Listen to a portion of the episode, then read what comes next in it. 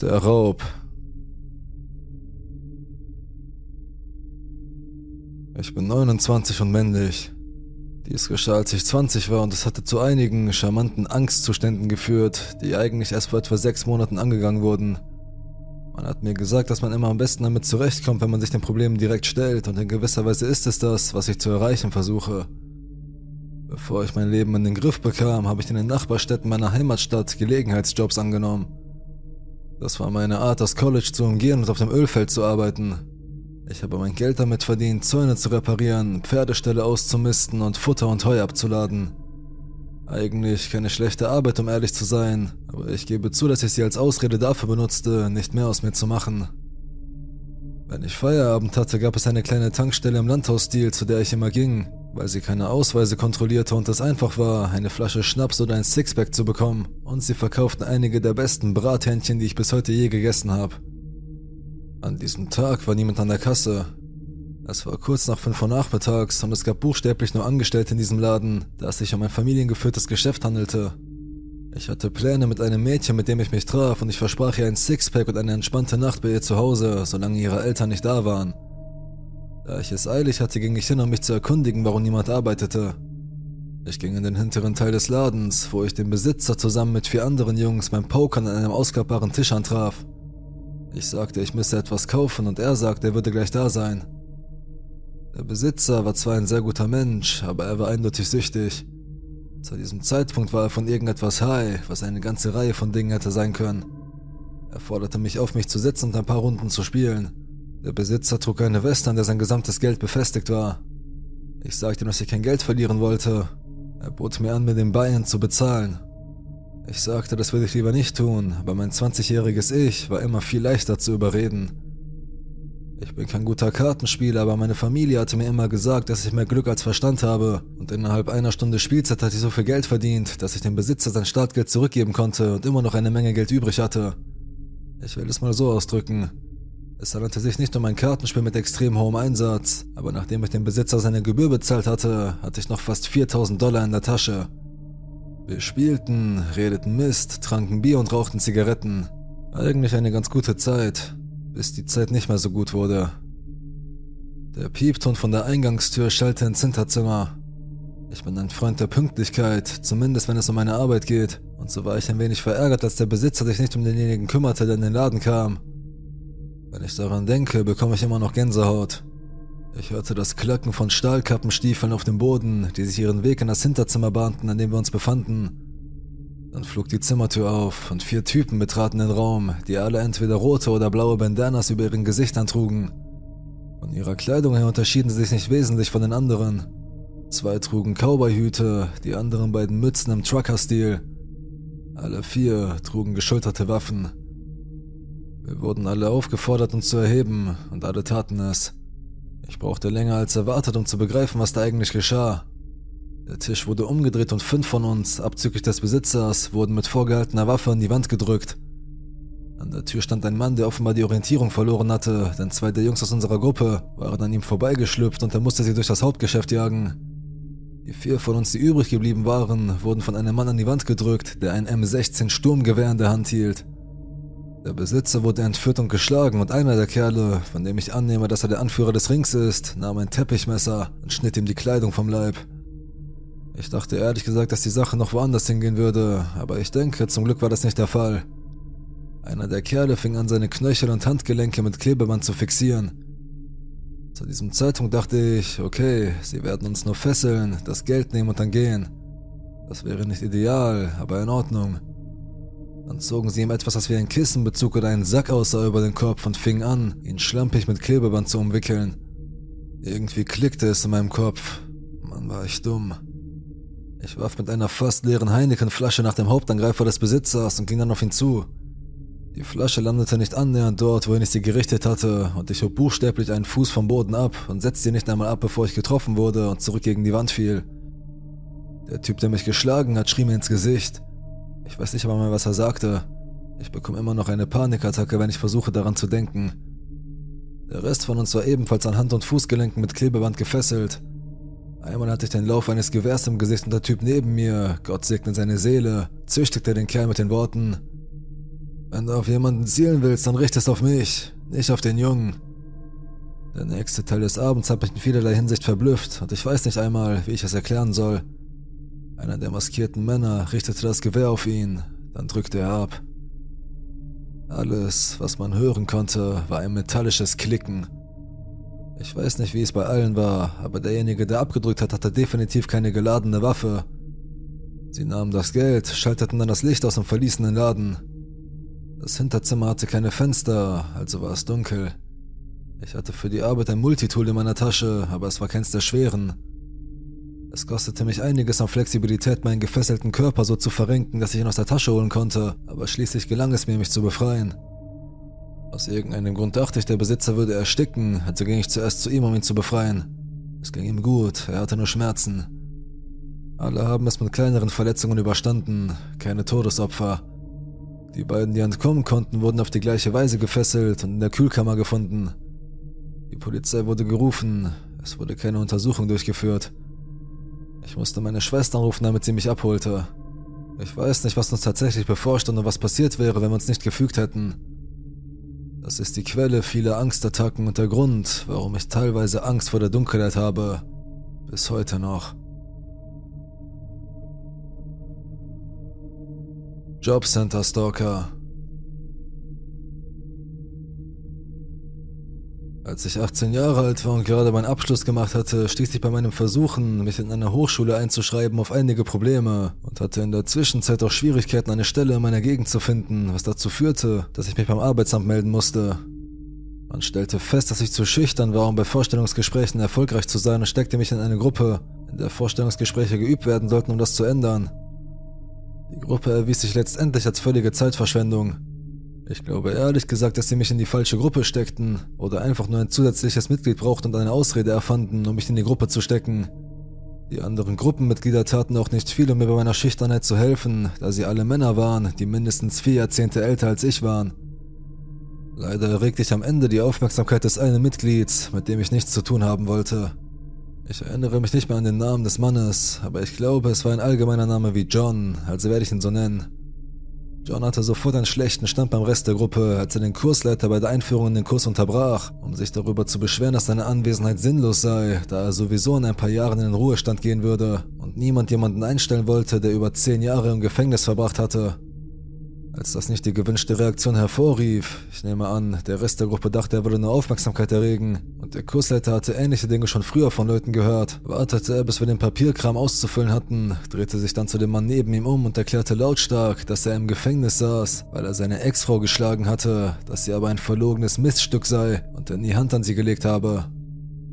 Sie hatte bei der Verhandlung nicht einmal blaue Flecken und auch davor gab es keine Anzeichen für blaue Flecken oder andere Verletzungen, aber weil sie eine Frau war, glaubte der Richter ihr automatisch und schickte ihn ins Gefängnis. Das hat mich sofort in Rage gebracht. Ich bin kein Rechtsexperte, aber ich schaue mir True Crime Kanäle auf YouTube an und ich habe noch nie von einer Verurteilung zu mehr als zehn Jahren für eine einzige Schlägerei gehört, die angeblich keine stattgefunden hat und keine sichtbaren Verletzungen hinterlassen hat. Entweder hat John gelogen und seine Frau so schwer geschlagen, dass sie ins Krankenhaus musste, oder er war wegen anderer Vorwürfe verhaftet worden und wollte vertuschen, wofür er tatsächlich ins Gefängnis kam. Ich beschloss sofort, dass ich nichts mit ihm zu tun haben wollte, egal was es war, und dass ich den Kontakt mit ihm so weit wie möglich vermeiden würde, abgesehen von höflichen Begrüßungen und dem Weiterreichen von Dingen, wenn er mich darum bat. Wie ich bereits sagte, hatte ich mit den anderen Mitgliedern der Gruppe aufgrund ihres Alters nicht wirklich viel zu tun. Ich nahm an der ersten Hälfte des Treffens am Morgen teil, verbrachte die Mittagspause in der Bibliothek, während die Männer sich in die Kneipe schlichen und ging dann sofort nach der zweiten Hälfte nach Hause. Niemand fragte mich jemals, wie ich meine Pausen verbracht hatte, und da die Kneipe und die Bibliothek in entgegengesetzten Richtungen lagen, hätte keiner von ihm wissen können, wo ich gewesen war. Ungefähr in der Mitte des Kurses traf ich in meiner Essenspause auf einen Freund und beschloss, den Besuch der Bibliothek auf das Ende des Kurses zu verschieben, um mich mit ihm zu treffen. Als ich dann endlich dazu kam, verbrachte ich mindestens eine Viertelstunde in der Bibliothek, bevor ich zum Schalter ging, um meine Bücher auszuleihen, und wurde schließlich von dem Bibliothekar in ein Gespräch verwickelt, dem aufgefallen war, welche Bücher ich auslieh. Es waren nur eine Handvoll anderer Leute in der Bibliothek, also sah ich nichts Falsches daran, mich nach acht Stunden Langeweile und Papierkram mit einem freundlichen Mann in meinem Alter zu unterhalten, der meine Interessen teilte. Wir unterhielten uns noch eine Viertelstunde, als er mir plötzlich verwirrt und besorgt über die Schulter schaute und gerade den Mund öffnen wollte, um etwas zu sagen, als mich jemand an der Schulter packte. Meine Freunde und Familie wissen, dass ich es hasse, wenn man mich ohne Vorwarnung berührt. Also wusste ich sofort, dass derjenige, der mich berührte, ein Fremder war und schlug seine Hände weg, während ich mich umdrehte und mit dem Rücken gegen den Schreibtisch des Bibliothekars stieß. Es war John.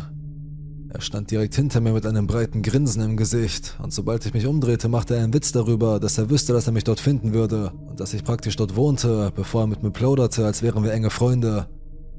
Ich war einfach völlig verwirrt. So wie er redete, war es offensichtlich, dass er nicht nur zufällig mit mir zusammengestoßen war, sondern dass John zurückgeblieben war, während die Gruppe sich auf den Weg nach draußen machte, weil er seinen Papierkram falsch ausgefüllt hatte.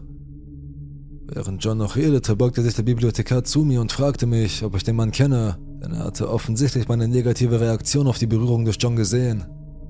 Als ich ihm kurz die Situation erklärte, bat er John höflich, mich in Ruhe zu lassen oder das Gebäude zu verlassen. John weigerte sich und versuchte dem Mann zu sagen, dass wir Freunde seien, wobei er die Tatsache völlig ignorierte, dass ich gerade gesagt hatte, dass wir das nicht seien und wie lächerlich es wäre zu behaupten, dass ein 18-jähriges Mädchen und ein 50-jähriger Mann überhaupt Freunde seien.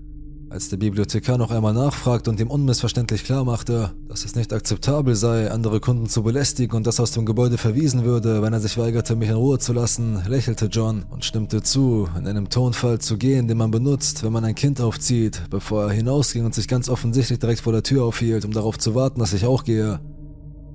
Der Bibliothekar war sichtlich beunruhigt und wollte wissen, was vor sich ging, und ich erzählte ihm alles. Er schlug vor, ich solle bis zu seiner Pause in der Bibliothek bleiben, damit er mich zu meiner Bushaltestelle begleiten könne, um sicherzustellen, dass John mich in Ruhe lasse. Aber das würde mehrere Stunden dauern und wenn ich gewartet hätte, wäre ich nicht rechtzeitig nach Hause gekommen, um mich umzuziehen und zu einem anderen Treffen zu gehen, das ich später am Abend hatte. Als ich draußen war, drang John sofort in meinen persönlichen Bereich ein, fragte scherzhaft, was das Problem des Bibliothekars sei und tat immer noch so, als wären wir Freunde.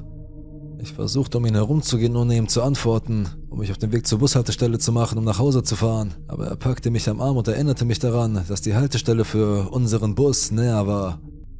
Als ich ihm sagte, dass wir nicht denselben Bus nehmen, weil ich ihn noch nie im selben Bus gesehen hatte, korrigierte er mich und sagte mir, wo er wohnte, was in der Tat auf derselben Buslinie lag wie ich. Obwohl ich immer noch versucht war, wegzugehen und stattdessen zur Haltestelle zu gehen und möglicherweise heimlich in einen anderen Bus zu steigen und den Rest des Weges nach Hause zu laufen, war es ja klar, dass er mir folgen würde, wenn ich das täte, denn er hatte immer noch meinen Arm umklammert und weigerte sich loszulassen. Es gab mehrere dunkle Gassen auf dem Weg, denen ich mich in seiner Gesellschaft nicht nähern wollte.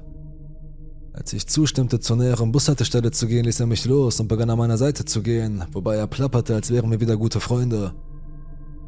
John ging weiter, als wir die Haltestelle erreichten, was seltsam war, aber ich hoffte, dass meine mangelnde Reaktion auf seine Worte ihn dazu gebracht hatten, aufzugeben, um mich in Ruhe zu lassen. Ohne Erfolg. Sobald er merkte, dass ich ihm nicht mehr folgte, kam John zurück, runzelte die Stirn, als wäre er verwirrt und fragte mich. Ich dachte, wir gehen Kaffee trinken. Schockiert sagte ich ihm unverblümt nein. Er drängte weiter und versuchte mich davon zu überzeugen, dass ich zugestimmt hatte, mit ihm zu gehen. Und als das nicht funktionierte, wechselte er die Taktik und behauptete, ich hätte beim Verlassen des Zimmers erwähnt, dass ich einen Kaffee trinken gehen wollte. Auch das war eine offensichtliche Lüge, da ich keinen Kaffee trinke. Ich lehnte entschieden ab und offenbar verstand er das so, dass ich nicht in der Öffentlichkeit trinken wollte, denn er versuchte mich in seine Wohnung einzuladen. Als wäre das nicht schon seltsam genug, fing er auch noch an mir zu sagen, dass ich mir keine Sorgen machen solle, wenn ein nacktes Mädchen auf der Couch liege, wenn wir dort ankämen. Denn das ist seine 18-jährige Tochter. Klar, eine 18-jährige wird bestimmt vor den Augen ihres Vaters nackt auf dessen Möbeln herumliegen, oder? Die anderen Leute an der Haltestelle starrten uns nun an ich nutzte die Gelegenheit, um darauf hinzuweisen, dass ich auch 18 bin und John mit Nachdruck zu sagen, dass ich nicht mit ihm in seine Wohnung gehen will und er mich in Ruhe lassen soll. Er ignorierte den letzten Teil völlig und versuchte zu behaupten, ich würde bei meinem Alter lügen und wäre mindestens 29. Der Bus kam in diesem Moment und ich stieg so schnell wie möglich ein, weil ich dachte, dass ich dort sicher sein würde und der Fahrer ihn notfalls rauswerfen würde. Als ich mich auf einen Gangplatz setzte, um John davon abzuhalten, sich neben mich zu setzen, schob er mich quer über den Sitz, drückte mich so gegen das Fenster, dass ich mich kaum bewegen konnte und presste sein Knie gegen den Sitz vor ihm, um sicherzustellen, dass ich keinen Platz hatte, um an ihm vorbeizukommen, es sei denn, er erlaubte es. Die einzige Möglichkeit für mich auszusteigen wäre gewesen, mich auf seinen Schoß zu setzen, da die Plätze vor uns besetzt waren. Ich forderte ihn lautstark auf, sich zu bewegen, um mich in Ruhe zu lassen, aber er ignorierte mich und versuchte weiterhin mich zu überreden, mit in seine Wohnung zu kommen. Obwohl mir einige Leute unangenehme Blicke zuwarfen, schauten sie weg, als hätten sie es nicht bemerkt, oder sie waren plötzlich sehr an ihrem Handy interessiert. Ich verbrachte die ganze Fahrt an das Fenster gekauert und versuchte ihn so wenig wie möglich zu berühren und wurde wieder ignoriert, als ich ihn anschrie, er solle aufhören, mich zu berühren, weil er seine Hand immer wieder auf meinen Oberschenkel legte, so hoch wie möglich. Niemand unternahm etwas dagegen, aber er hörte daraufhin auf, mich zu berühren. Er hatte es anscheinend auch aufgegeben, mich zu überreden, an diesem Tag in seine Wohnung zu gehen, aber als wir auf den Wohnblock zusteuerten, zeigte er ihn mir und drehte mein Gesicht, als ich mich weigerte hinzusehen, nannte mir seine Wohnungsnummer und versuchte mir einen Abschiedskuss auf die Wange zu geben, dem ich auswich, bevor er aus dem Bus ausstieg und an das gegenüberliegende Fenster klopfte, um meine Aufmerksamkeit zu erregen, damit er mir zuwinken konnte.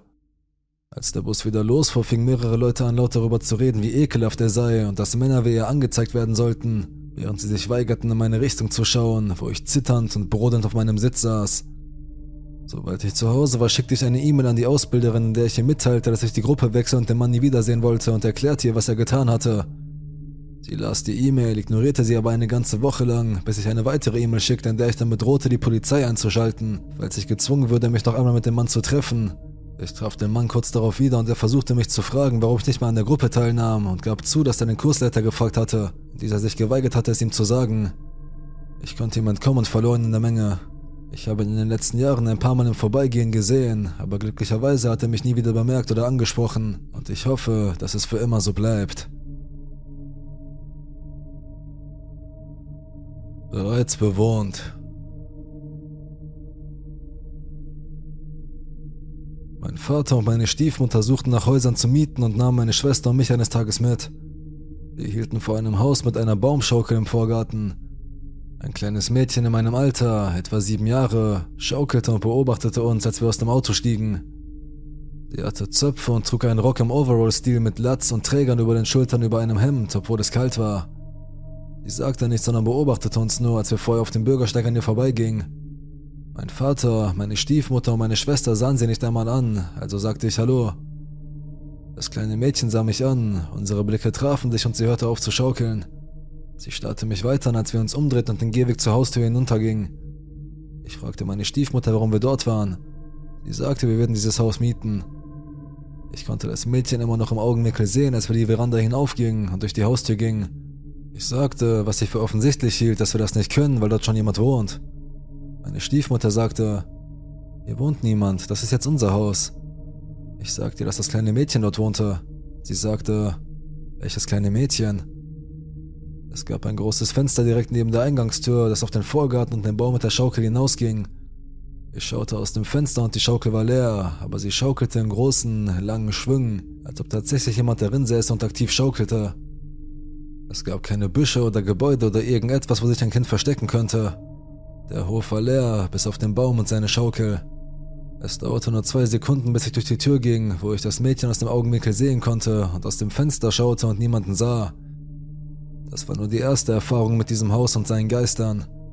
Am Ende zogen wir schließlich noch in ein anderes Haus. Meine Mutter bat mich, die Kindergeister einzuladen, mit uns zu gehen, wenn sie nicht in der Lage wären, sonst weiterzuziehen und zu entkommen. Ich wollte das nicht. Ich wollte nicht, dass sie mit uns kommen. Es fällt mir schwer, das jetzt zuzugeben, aber sie machten mir Angst und ich hoffte, sie würden nicht mitkommen. Ich war so jung und es war so beängstigend, in diesem Haus zu sein.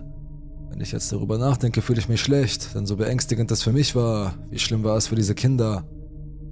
Also zogen wir in das andere Haus. Es war ein weiteres Mietshaus mit einem Dachboden am Ende einer steilen, engen Treppe. Der Dachboden war voll mit Kinderspielzeug. Ich wohnte zeitweise bei meiner Mutter und zeitweise bei meinem Vater. Etwa eine Woche nach ihrem Einzug ging ich zu meinem Vater. Als wir das nächste Mal dort waren, ging ich in die Küche und fand meine Stiefmutter, die an die Decke starrte. Ich hörte kleine Kinderfüße laufen und Spielzeug herumrollen. Ich dachte, meine Schwester würde da oben spielen, aber dann kam meine Schwester nach mir in die Küche gelaufen. Ich erstarrte. Meine Stiefmutter sah mich an, lächelte und sagte, Sie sind mitgekommen. Sie war glücklich, ich war erschrocken. Ich habe nur einen kleinen Jungen gesehen, nie das Mädchen. Er spielte gerne mit den Katzen in beiden Häusern. Wir hatten eine Katze, die sich für einen Hund hielt und mit dem Apportieren spielte. Man konnte ein Spielzeug werfen, er holte es und brachte es zurück, damit man es erneut werfen konnte. Ich hörte, wie sein Ballspielzeug die enge Dachbodentreppe hinunterhüpfte, wie er es unten auffing, dann hörte ich, wie die Katze die Treppe wieder hinauflief. Dann eine Pause. Die Pause war zu lang. Eines Tages wartete ich verängstigt an der Tür zum Dachboden und spähte. Die Katze saß unten an der Treppe und starrte nach oben und als ich nachsah, war die Dachbodentür offen. Das Licht war an und ich spürte, dass mich jemand beobachtete. Ich hatte dieses elektrisierende, brennende Gefühl, das ich hatte, wenn sie in der Nähe waren. Dann rollte der Ball der Katze von der obersten Stufe und hüpfte die Treppe hinunter. Ich rannte so schnell ich konnte raus, vor Angst. Ich kaute mich unter die Decke auf der ausziehbaren Couch.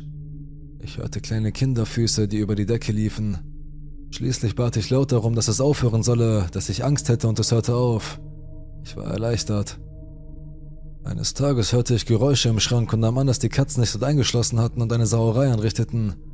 Irritiert öffnete ich die Tür und eine Katze kam mit aufgeplustertem Schwanz und verängstigt herausgerannt.